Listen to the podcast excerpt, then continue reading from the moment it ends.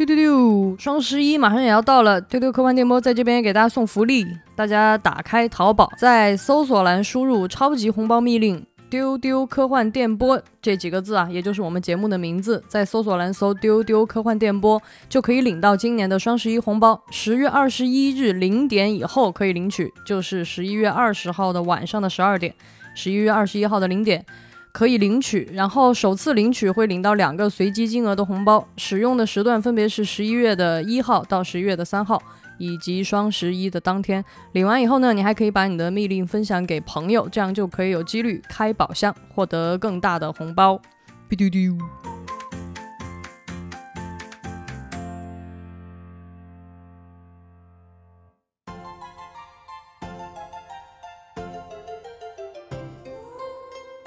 大家好，这里是由未来事务管理局和喜马拉雅联合打造的丢丢科幻电波，丢丢丢，这里是热爱能量站，站站站站站，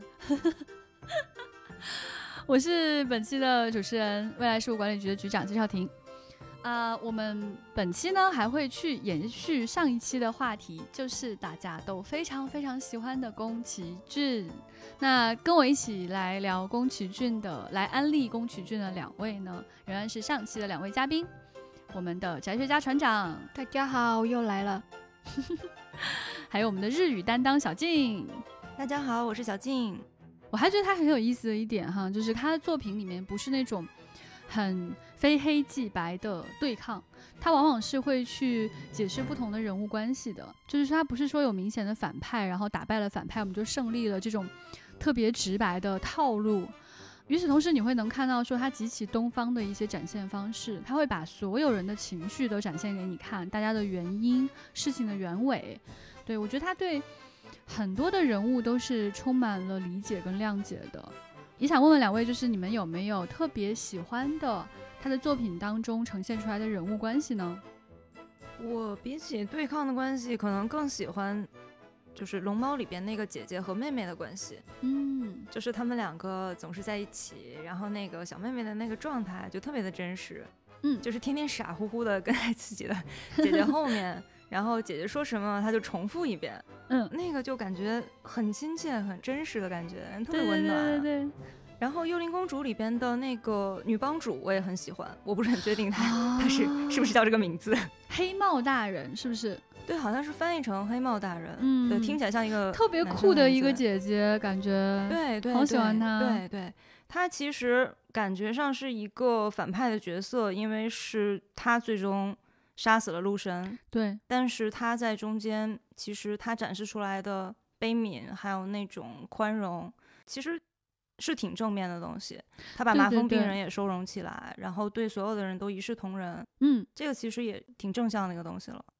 而且还创造了一个特别小的社会，在那个小社会当中，他对女性格外的尊重。对，在他的创造的小社会、小工厂里面，就是女性的地位是特别高的。是的，等于他自己本人真的超酷。有多种技能，然后特别有领导风范。就他虽然最终是他非常执迷不悟，就是射杀了这个鹿神，但是在看到生灵涂炭之后，他很快就醒悟了，他转变过来了。他会跟大家讲说，就是虽然一切都毁掉了，我们可以从头再建设起来，拉大家一起来重新创造一个新的世界。我觉得他就是很典型的那种不是反派的所谓反派吧。对。那船长呢？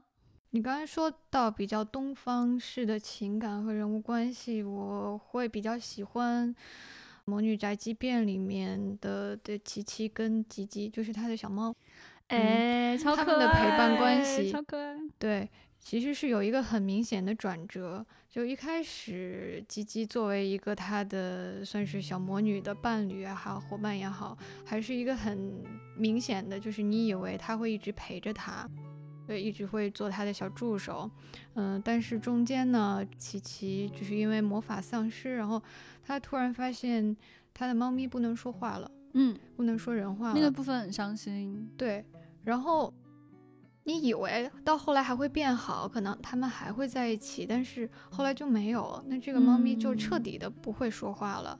那么，但是他找到了自己的伴侣，然后他们又生了别的小猫，然后从那个 时候你就意识到它不是你的伴侣，或者是从属关系，对，它不是你的附属品。对它不是要围着主角来转，它也有它自己的生活，甚至到最后，当琪琪修行完回家之后，他有没有带着吉吉我都不知道，因为他在这个城市里已经有自己的家了呀，对嗯。他很可能就留在那个城市，然后小姑娘自己回去了。嗯这种陪伴不是那种很长情的从一而终，而是说大家都有各自的节奏和方式，然后彼此尊重。在后面的片尾曲的部分，你就能看到猫猫的生活逐渐展开，还有自己的小猫咪出生啊。然后我觉得宫崎骏他特别想要去强调这种独立的关系，就包括说在《魔女宅急便》里面，他跟这个小男孩的关系。刚船长有讲到说他非常喜欢这个男生去搭讪，他又不理你，不理你，你谁？就是往前走，很可爱。然后他后来在这个男生身上获得了很多友谊的力量，包括他最后重新获得魔法，是去救了这个男孩，因为当时真的是非常的危险，万众瞩目。他当时就是在飞艇上挂着，就一根线，啊、真是命悬一线了。当时琪琪就突然又重新获得了力量，因为这种友谊的力量，他就把这个男孩救下来。就是可能到这里呢，很多的故事就会变成，嗯，两个人就谈恋爱了。嗯，或者就有什么特别强烈的那种 happy ending 的感觉，可是故事到这里就结束了。然后他到最后的 ending 的那个陈述的部分是讲说，琪琪他自己可以独立生活了。嗯然后他回到这个主题上是说，就是一开始琪琪离开家的时候，就跟家里人说我想要到一个新的城市去独立生活。然后到后面他就会去讲说，琪琪给家里写信说我现在有朋友，然后我自己有工作，然后在一个很美的城市怎样怎样。所以他最终落点会落到这个女孩子的个人成长的心灵轨迹上面，而不是说她最终会跟谁在一起这个问题。就她的焦点是完全不同的，这是我真的很喜欢这个作品的原因。而且我看到很多女孩都非常非常喜欢这个作品，我觉得可能是一个很重要的原因。它跟很多作品的结局是完全不同的。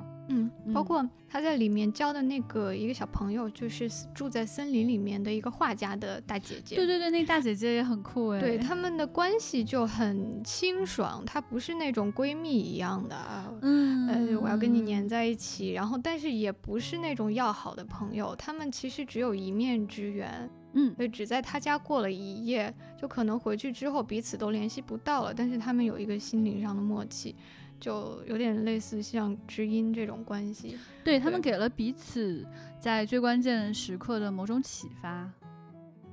然后刚才小金说到姐妹，还有一对姐妹特别有意思，就是《千与千寻》里面汤婆婆和她的姐姐吧，应该是姐姐，嗯叫钱婆婆，对吧？嗯对。然后其实那是一对特别有意思的老姐妹，她们的，关系不是那么的融洽，嗯她们并不住在一起。嗯然后他们在言语之间还有对彼此的一种不是特别友善，然后可能就有一些心理的芥蒂，嗯但是呢，他们还是会互相想起对方。嗯，惦念彼此，但是没有说一定要亲密的粘在一起，然后言语之间还互相怼来怼去，啊，然后是是互相怼的，对，然后很明显肯定是过去也发生过各种各样的事情，让彼此不愉快，但是真的还是惦念彼此的这种嗯复杂的关系才是特别迷人的那种感受，而且更真实一些，就还蛮想拥有这样的姐妹的。嗯，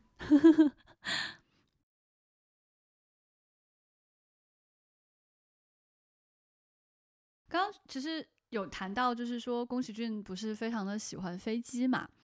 我后来发现一个很有意思的地方，就是我觉得除了对飞机的呈现之外，我发现他对低空飞行这件事情格外着迷。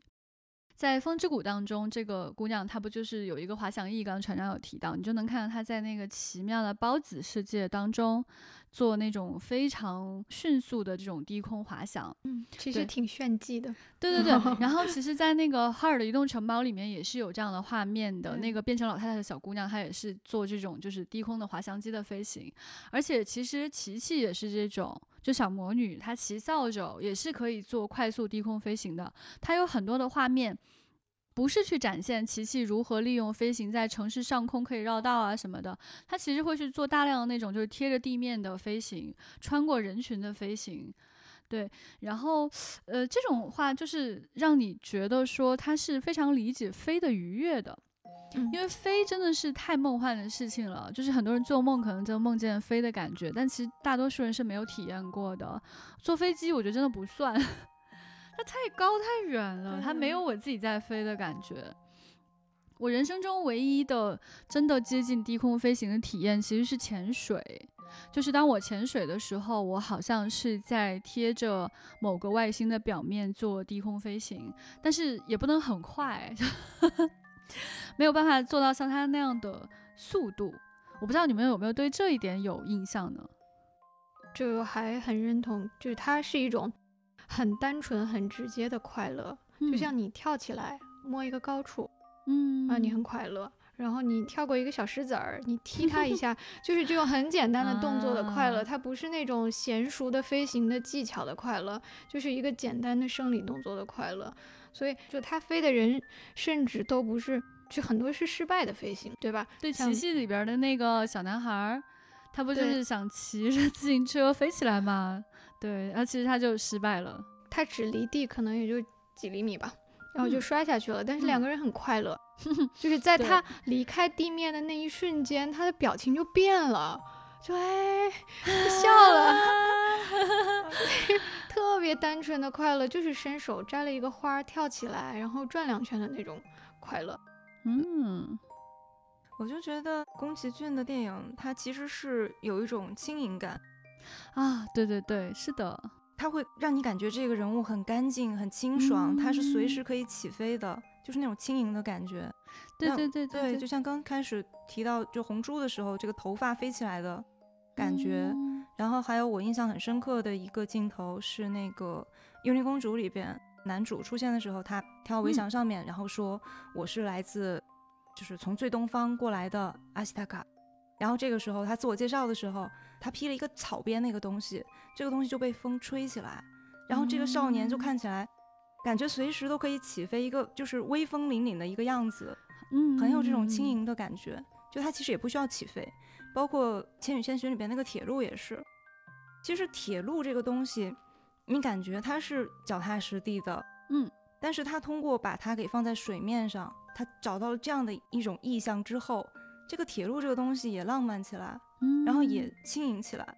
像刚才船长说的，它是可以在太空里面飞行的，嗯嗯，就感觉很舒服。甚至我们说像极其就是笨重的龙猫，它跳一下，所有的雨都会掉下来的这样的龙猫，你也会觉得它很轻，而且它本来就能飞。对，小胖子飞起来特别的愉快。我还想到一个人物很有意思啊，就是哈尔的移动城堡里面那个稻草人嗯啊，那个稻草人也感觉很轻盈，就是本身稻草人是一种被固定起来的感觉。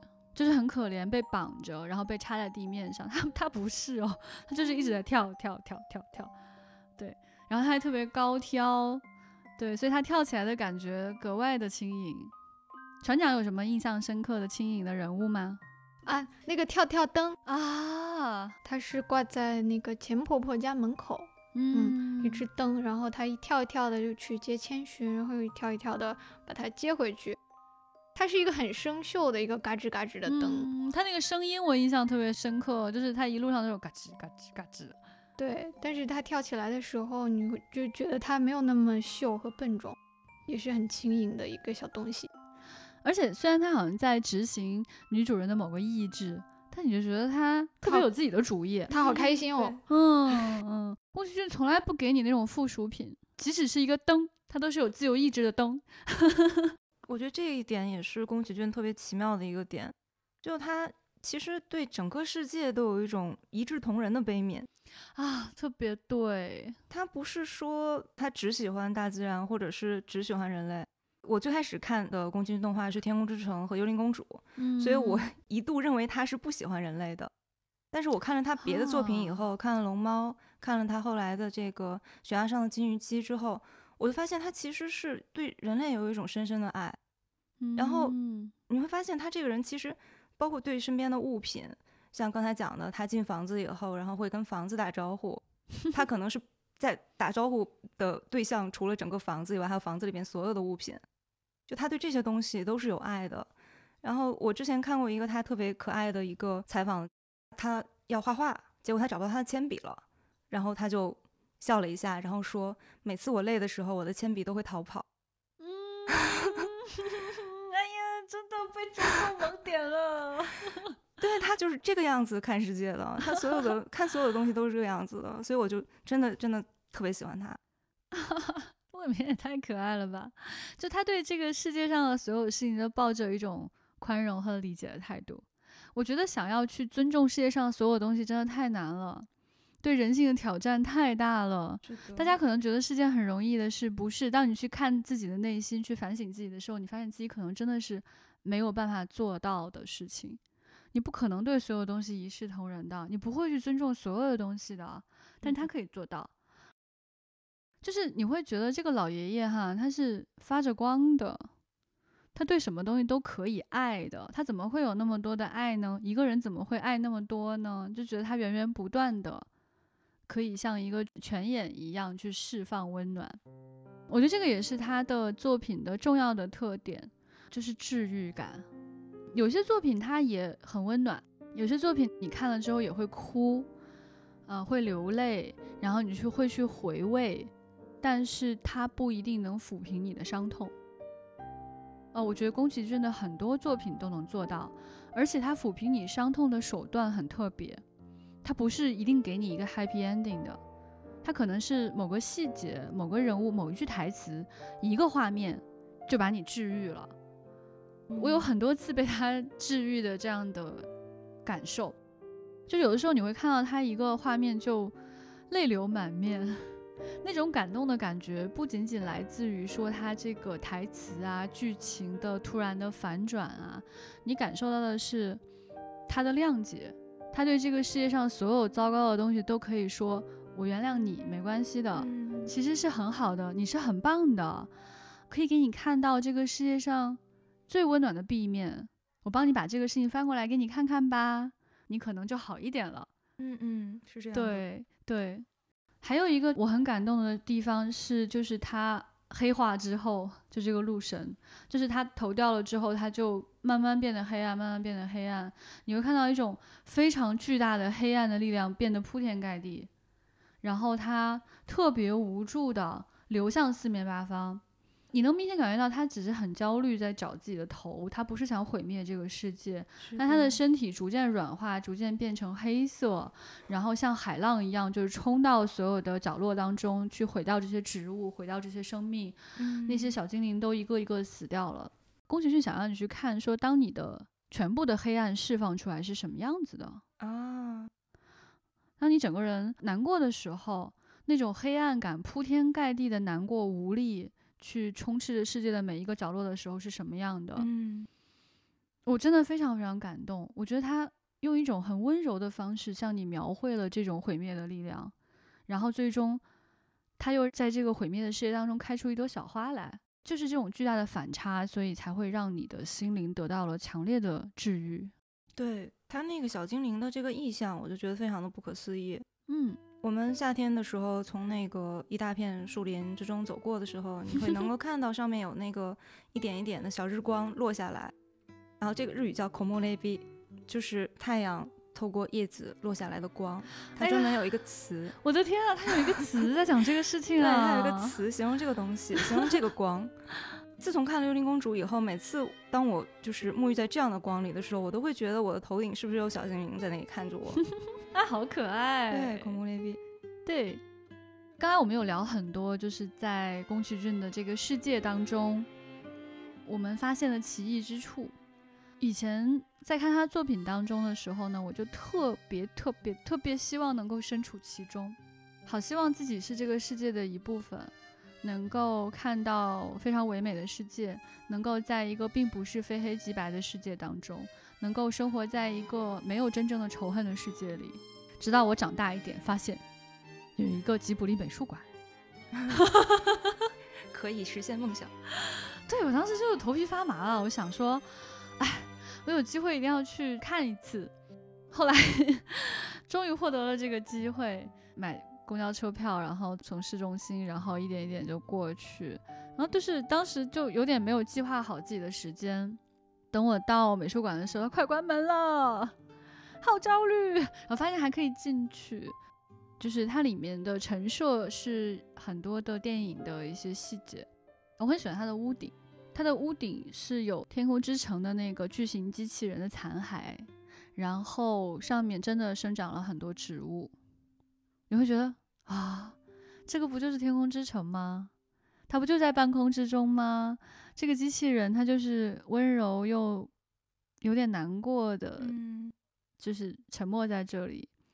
然后下午的金色阳光就是打在它的身上，照在植物上，你觉得自己小小的站在机器人旁边，好幸福啊！嗯，太羡慕了。吉卜力美术馆是一个特别热门的一个地方，嗯就我每次都约不到票，所以至今都没有去过。我原来有一个朋友去，说他去的时候应，该是提前买的票，有可能，但对是就是对，你要提前预约，其实在网上预约就好了。我是嗯经常就是已经到日本了，然后才想起来这件事情，然后就根本就不可能买到票，根本就不可能预约到了，哦因为他可能要提前，比如说一个月、两个月那样预约，非常人气。哦它里面还有一个地方哈，真的是好生气，你知道吗？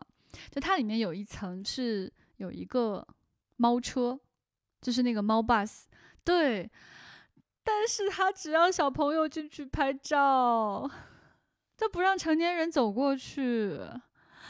就是我只能在那个栏杆之外，但是你去的时候，至少猫巴士还在啊。我的一个朋友，他好不容易约到了那个吉卜力美术馆的票，然后他进去的时候 没有猫巴士，啊，然后那里竖了一一个牌子，说猫巴士去出差了。好可爱，他肯定就自己走了啊，这有对啊事吗？出差了，然后回来就特别生气，在那儿蹦，然后说我好不容易去一趟吉卜力美术馆，结果猫巴士出差了。你可以告诉他，作为一个成年人，你也靠近不了。啊，看小朋友特别开心的爬上去的时候，你就气死了，好嫉妒哦。而且你知道吗？就是它里面是有一个短片，就是它有个电影院，然后那个电影院会放映一个关于猫巴士的短片，然后独家在这里放映，没什么内容，我没办法复述给你们，因为它就是很很快乐，就是就是乘坐猫巴士飞啊飞啊飞，就跟龙猫一样，它就是没头没尾的，就是遇到了奇妙的生物，然后很快乐，然后结束了。真的流连忘返好吗？哎，那种感觉有点像什么？就它的整个的那个馆里面会有奇妙的那种暗暗的光，它给你打的光不是很亮，然后你会觉得说自己好像也是某个巨大机械的齿轮的一部分，就仿佛它整个美术馆都是一个大钟表、大机械，然后你行走其中呢，你也是整个世界运作的一小块原理。啊，那种置身其中的快乐是非常强烈的，对。然后，嗯，我觉得可能给我更多时间的话，我可以更宅气的指出每一个点来自哪儿。我觉得它里面小心思真的好多，就包括洗手间门口的椅子、洗手间里面的镜子，都是有来源的。它有那种主题餐厅吗？有，有的，有的，有的，有的。主题餐厅里面卖的东西也是有那种，就是某个小生物的盘子啊，然后有各种小甜点做成它们的形状啊，这种都是有的。对，就是那种小心思的东西。我比较推荐大家去逛它那个商店，就是在不能靠近的猫巴士旁边有一个商店，商店里面卖各种各样的周边，各种各样。对，就是好想要。小项链啊什么的，小贺卡呀、各种各样的。我还在那边有看到，就是它有那种就是胶片，嗯，就电影胶片的一小节。吉卜力应该是有在建乐园的吧，小静？对，吉卜力现在在名古屋有在建一个乐园，这嗯个应该是二零二二年会开放一部分，然后到二零哇二三年会完工。哇，二零二二年值得期待的事也太多了吧？哎，他们会有受疫情的影响吗？这个的话，现在还不好说嗯，啊。我就是觉得，就是宫崎骏创造的这个吉卜力的这个世界的话，就很奇妙。它不是现实世界，就是，但是它好像是又是现实世界的延伸。你就你好像又能够啊去从现实世界往外跨一步，你就能够进到这个对，梦想的世界里。是是是，就包括他自己的那个工作室也是，就那个小房子，你就看起来很像是他动画片里的那个 那个样子。还有宫崎骏这个老爷爷，他从他很年轻的时候就是这个发型，就就那个时候没有白花白，花白的时候就是这个发型，然后就是这个样子，戴个眼镜，留着络腮胡，然后天天戴一个围裙，每次画画的时候就是把一条腿枕在那个屁股下面开始晃，就几十年过去了，他这个人就一直是这样，你就觉得很难以置信，就是这个人是真实存在于这个世界上的吗？然后他整天开一个那个小车，就他那个小车就特别的卡通，到他的那个童话般的房子里，然后进去了以后还会跟空空的房子打招呼。他们每次那个吉卜力工作室就是上班的时候，他们还会搬一个长椅在外面，然后那个长椅上面就写着说那个呃谁都可以来坐。宫崎骏就会在那个窗口在那看，哎，平时经常看到的那个人，哎，没有来呢，今天发生了什么呢？他就还会在那里看你。真的不会有我们这样的人就隔着玻璃往里张望吗？我觉得可能是会有的，互相看。对，基本上就是当地的居民。然后到晚上的时候，他们又会把那个长椅再搬回来，然后他会会跟当地的居民聊聊天呀，然后就是互动一下啊，就觉得很有趣的。真的好知行合一啊！他真的在生活当中也是尊重每一个人的，他知道有人会喜欢他们，所以他就会邀请大家坐在这个长椅上，形成某种隔空的对视或者对话。你就觉得好像这个。魔法的边界是很模糊的，嗯，你好像随时就可以进到他那个魔法的世界里。嗯，我的一个朋友，他年纪很大了，然后才有一个女儿，也就他女儿上初中的时候，他已经六十岁了。嗯，他在东京工作，他就为了他的女儿，他女儿很小很小的时候就很喜欢宫崎骏，然后整天就说我要去吉卜力工作。但如果要是一般人的话，你就会觉得这只是一个梦想，但是一个小姑娘。你就觉得好像这个东西是有点可以实现的一个感觉，他就真的去学美术，然后考上了一个很好的一个美术的一个学校。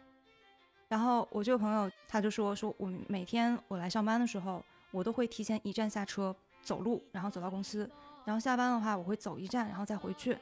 为什么呢？因为我要锻炼身体。我已经六十岁了，我要等到我女儿成为吉卜力的 导演，然后看到我鸡皮疙瘩起来了。这个故事也太感人了吧！对，我要等到他有他作品的那一天，他就整个全家搬到了那个吉卜力美术馆的旁边。因为如果你是当地的这个区，就像北京，比如说如果有一个美术馆在朝阳区的话，朝阳区居民可能会有优惠票，或者是你可以提前预约，你可以随时去。他也有这样的一个优惠的一个活动，所以他就全家就在那儿买了房子，随时都可以去那个美术馆，就在美术馆的旁边。太霸气了！为了获得美术馆的优惠券买了房子，为了为了让自己的女儿实现梦想买了。太感人了，这个天啊，太感动了。梦的延伸，就觉得这个界限真的好模糊啊。这个故事我觉得已经可以变成吉卜力工作室的故事了。对你刚刚跟我描述这个画面的时候，我脑海中都是动画片的场景，就好像就是吉卜力的工作室的其中一个作品。然后这个小女孩就穿着像《龙猫》里面的姐姐穿的那样的衣服，然后她走在对，就是很正常、很普通的那种街道上，然后阳光洒下来。她说她想去学美术，要去一个大师旗下去工作，要做动画，要有梦想。然后父亲因为年纪大了，所以他。有一天在公交车上决定，我要提前下车，因为我想要等到看到他能够去做自己动画的那一天。这根本就是吉卜力自己的故事，这根本就是可以拍电影的，对，好适合他们做的故事。这个朋友他每年体检的时候都会来我们这里炫耀，你看我这个是全 A。你们年轻人都还不一定能得全 A，他就那个体检每一项都是好的嘛，好可爱的爸爸。对，说你看我很健康，我可以等到我女儿成为那个吉卜力导演的那一天。哎呀，我的天！然后他的女儿去呃吉卜力工作室的长椅上坐着的时候，吉卜力工作室里面就会钻出来小煤球和小精灵跟他打招呼。对，还会有宫崎骏在那个上面可能看着他，对这个女孩经常来哦。对。然后他有一天可能是因为有事没有去，后来第二天爷爷就问他说：“我一直在等你，你怎么还没有来？”啊！哎，我自己脑补太多了，怎么办？好喜欢这个故事。就是宫崎骏爷爷，你每次看到他都有一种很宁静的力量，觉得好可爱啊！就是我想象他是一个很温柔的爷爷。就怎么说呢？宫崎骏这个人。就你得看他是什么状态，嗯，如果他是他平时不工作的状态的话，他就是一个人很好的爷爷。就是一个很温柔的爷爷，一笑还有酒窝，就超级可爱。但如果他一旦工作起来，他整个人就变得非常非常的暴暴躁老爷爷，对，非常非常的暴躁，然后就会一直在那里晃。就我刚才讲说，一条腿压在屁股下面，然后一边那个搔着自己的头发，然后把头发弄得乱七八糟的，然后拿着铅笔在那里画画画画画画，然后画了以后觉得不满意，啪撕掉，然后就是那种 那种感觉的一个人。他当时就是说过一个，我觉得挺有意思的，就是他说很多人看我的作品都会说啊，那么温暖的镜头，那么开心的镜头，这个人肯定是一边笑一边画的吧？但其实不是，其实我就是这样的一个状态，这样暴躁的状态下创作出来的这些作品呢。就有一个事情就非常能够体现出来宫崎骏这种两面性的性格，《三体》的日文版的翻译，其中有一个老师是叫大森望。嗯，《三体》日文版的翻译，它是一个流程上来讲，给大家解释一下的话，它是会中文的翻译，先把它从中文翻译成日文，然后最后是由这个不会中文的大森望老师来去润色，把它润色成读起来舒服的一个日语。之所以会去找大森望老师来做这样一个事情，就是因为他是资深的科幻的编辑和翻译。当年在新华文库当编辑的时候，他有一本书，他非常想找宫崎骏画封面，但是所有人都觉得他不可能成功，宫崎骏绝对不可能给他画封面。然后他就拿着这个书稿，然后就直接哒哒哒就跑到吉卜力工作室，就冲进去，然后找到宫崎骏，然后说：“拜托你给我发个画封面吧。”然后宫崎骏也没没太搭理他，他就把那个书稿放在那里，他就走掉了。然后宫崎骏就给他画了，好可爱，然后结果就一下子他那一本书就加印了五万册，好羡慕，整个编辑部都沸腾了，就是完全没有想到会是这样一个情况。所以为什么给他画了呢？后来又然后大森望就说：“其实你只要是见到宫崎骏这个人，你跟他面对面的话，他就没有办法拒绝你。啊，就是你把这个事情放在这里，然后他其实他会给你做的。就哦，是他我也想去提不切实际的请求了。也给我们画一个是吧？对。当时他那个书出来了以后，他就拿着宫崎骏原来的那个画的那个封面那个画稿要去还给他嘛，他就还给他，然后宫崎骏一言不发拿过来，然后签上自己的名字又还给他了，又给他了，又送给他了。什么追星成功的重要案例对，对，就真的是人有多大胆的那种感觉。真的地有多大产，就是这么回事。你就发现哦，原来宫崎骏是这样的一个人，就是原来大森望是这样一个人啊！大森望老师在我心目中高大的形象忽然有一些变化，是的，是的，是的。哎，太有意思了这个事情。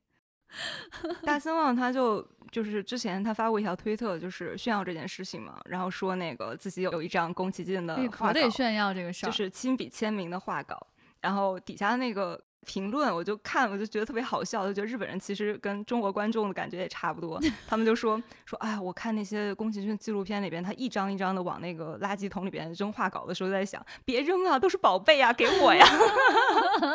就日本网友的评价特别好笑。哎我想到了一个可以谋生的职业，我就在他门口长椅上坐，他们倒垃圾的时候就去偷他的画稿。船长点了点头，船长特别开心，点点头。其实我小时候真的认同了这个方案。我小时候的第一个梦想就是去吉卜力工作室扫地。哎，你的梦想好特别，好可爱啊！我觉得如果你去扫地的话，有可能你可以飞起来哦，因为他们的扫帚有可能不一样哦。假如你真的是小学生，就去给他扫地的话，你飞起来的可能性是非常大的。我觉得，可能还会看到就是宫崎骏天天打招呼的那些小精灵。对啊你可以去跟宫崎骏老爷爷说：“你好，我真的很想飞起来，你帮帮我吧，因为他没有办法拒绝你。”然后你就飞起来了。船长那边有什么八卦？有一个法国的漫画家莫比斯，嗯，可能科幻宅会比较熟悉啊。当初是跟吉格一起给佐杜洛夫斯基的那版《沙丘》一起做过设定，哦，对，这样的一个大佬是很有名的法国的漫画家了。嗯，就他的作品其实很启发了很多科幻作品，但是大家不太熟悉他。那版《嗯沙丘》是一个神一般的集结。对，嗯，对然后他跟宫崎骏的关系比较好，然后宫崎骏，呃，《风之谷》是受莫比斯的漫画的影响，嗯对，然后他们私交比较好，然后后来莫比斯把自己的女儿就起名叫纳乌西卡。啊！我的天！哎呦！啊！最好的祝福，铁粉。宫崎骏是一个特别喜欢宣布自己退休的人。哎，这个真的是，在我记者生涯当中，他都搞了好几次。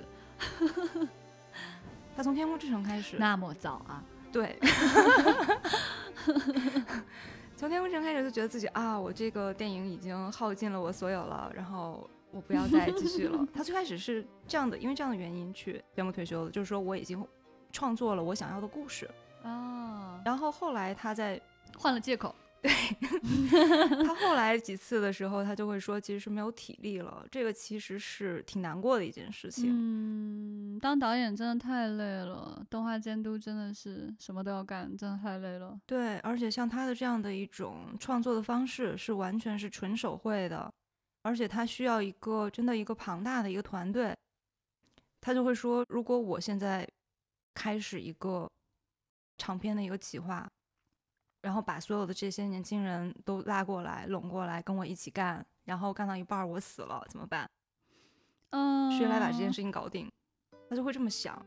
他最后一次退休的话，他其实就是出于这样的想法，就很怕自己到中间呢就不太行了。嗯，对。但是他是一个闲不住的人，所以每次 每次他就宣布退休，然后过一段时间，然后就出了新的作品。拿两张纸，然后放在那个铃木敏夫，就他那个制作人的面前，然后说：“嗯，我又想了一个点子，你 先看看呗。”对他上一部作品应该是这个《起风了》，已经是二零一三年了。他那个时候也是说不会再出这个长篇动画了。我有明确的记得，对对，因为他在那个前后，他其实失去了好几个他工作的伙伴。哦，我觉得现代人的话，应该很难去体会宫崎骏的那种感受。因为他们的这种工作方式，实际上是很年轻的时候开始，他们就在一起，生命中的挚友。对，合作起来的话，可能就是你稍微说一下，对方就会知道是怎么回事。啊，我很理解，很理解这种感受。就像比如说，有一位女士，她是帮他选颜色的，嗯，比如纳乌西卡的衣服应该是什么样的一个颜色，然后桑的头发应该是什么样的颜色，就是这种选颜色的这种，然后还有这种画画的这样子的这样的人，很多都是。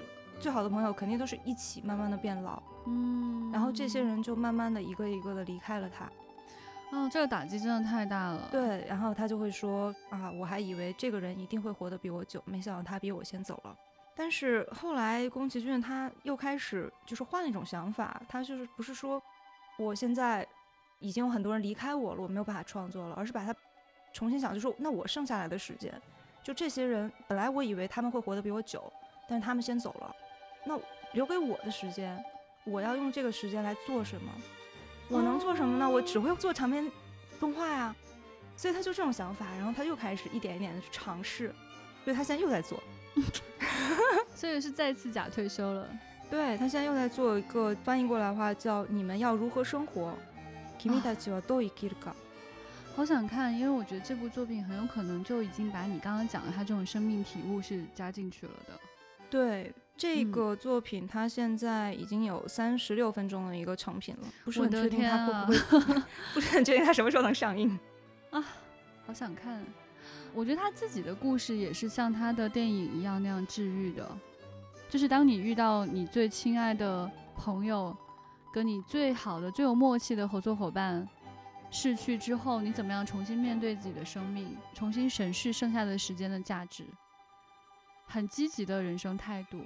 对，太了不起了！我觉得在他身上我获得过很多的力量，我觉得这个就是他动画最大的魅力。对，所以真正好的艺术品就是有这样的感召力的。特别希望就是每个喜欢宫崎骏的人可以有机会再看看他，去重新体味那种快乐它带给你的东西。我觉得理性的分析是一方面，对人的研究是一方面。我认为最好的尊重他的艺术的方式是你爱他，你喜欢他，你去感受他能够带给你的东西。嗯，对。我每一次重新看宫崎骏的作品都有新的感悟，所以听完我们的节目，也希望大家都再去看看他，嗯，跟他打个招呼，然后非常的期待他的新作可以上映。那今天有听到这个节目的大家呢，也希望大家来跟我们留言，告诉我们你最喜欢的宫崎骏的作品是哪一部？为什么？你喜欢哪个人物？哪个小角色？是小煤球吗？还是小龙猫呢？大龙猫。那非常感谢小静的分享，也非常感谢船长的分享，就是这样喽。拜拜，拜拜。我们可以一起哼那个啦啦啦啦啦啦。